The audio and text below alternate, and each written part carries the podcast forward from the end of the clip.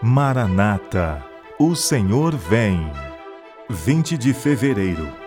Cuidado com os agentes de Satanás. Ora, o Espírito afirma expressamente que nos últimos tempos alguns apostatarão da fé por obedecerem a espíritos enganadores e a ensinos de demônios. 1 Timóteo capítulo 4, verso 1. Depois de 1844, tivemos que enfrentar fanatismo de todas as espécies. A experiência do passado há de repetir-se. No futuro, as superstições de Satanás assumirão novas formas. Erros serão apresentados de maneira agradável e lisonjeira. Falsas teorias, revestidas de trajes de luz, apresentar-se-ão ao povo de Deus. Assim procurará Satanás enganar, se possível, até os escolhidos. As mais sedutoras influências serão exercidas, mentes serão hipnotizadas. Corrupções de toda sorte, semelhantes às que prevaleciam entre os antediluvianos, serão introduzidas para levar cativo o entendimento dos homens. A exaltação da natureza em lugar de Deus a irrestrita licenciosidade da vontade humana, o conselho dos ímpios, desses se serve Satanás para conseguir certos fins. Ele empregará o poder de uma mente sobre outra para realizar os seus desígnios.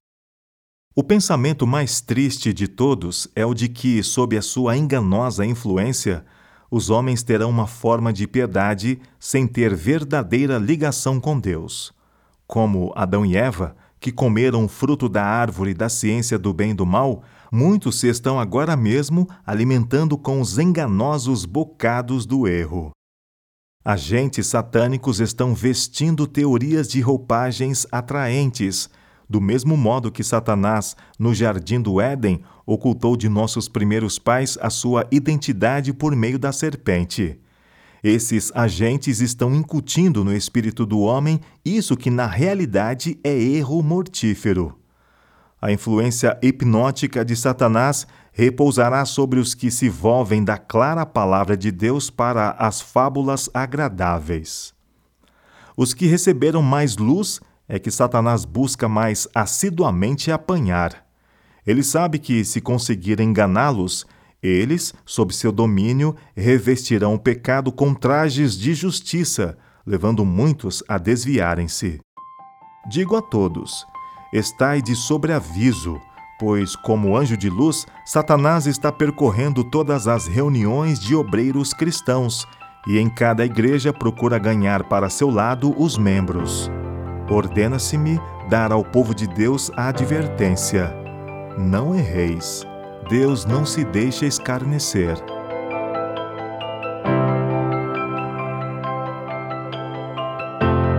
Ellen G. White, Meditações Matinais Maranata, O Senhor Vem, de 1977.